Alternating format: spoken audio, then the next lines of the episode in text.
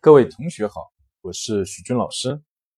今天呢，来聊一个有趣的话题，叫什么是纯真的微笑？微笑呢，可以说是我们日常生活和工作当中经常出现的一个表情。而笑呢，又有很多种，有呢奸笑，有皮笑肉不笑，还有傻笑等等。那可能呢，比较感兴趣的呢，是什么是？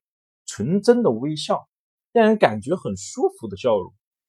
很多人呢会想到呢，露出八颗牙齿的笑容，这呢是国际标准的笑，但呢并不是最纯真的微笑。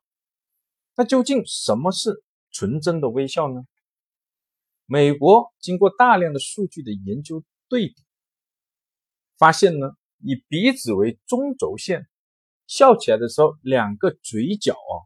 对称的笑容是看起来最纯真的，为什么呢？因为宝宝们的笑容就是这样的。众所周知，宝宝的微笑是最纯真的、最天真无瑕的。因为成年人不断的长大，往往要隐藏内心真实的想法。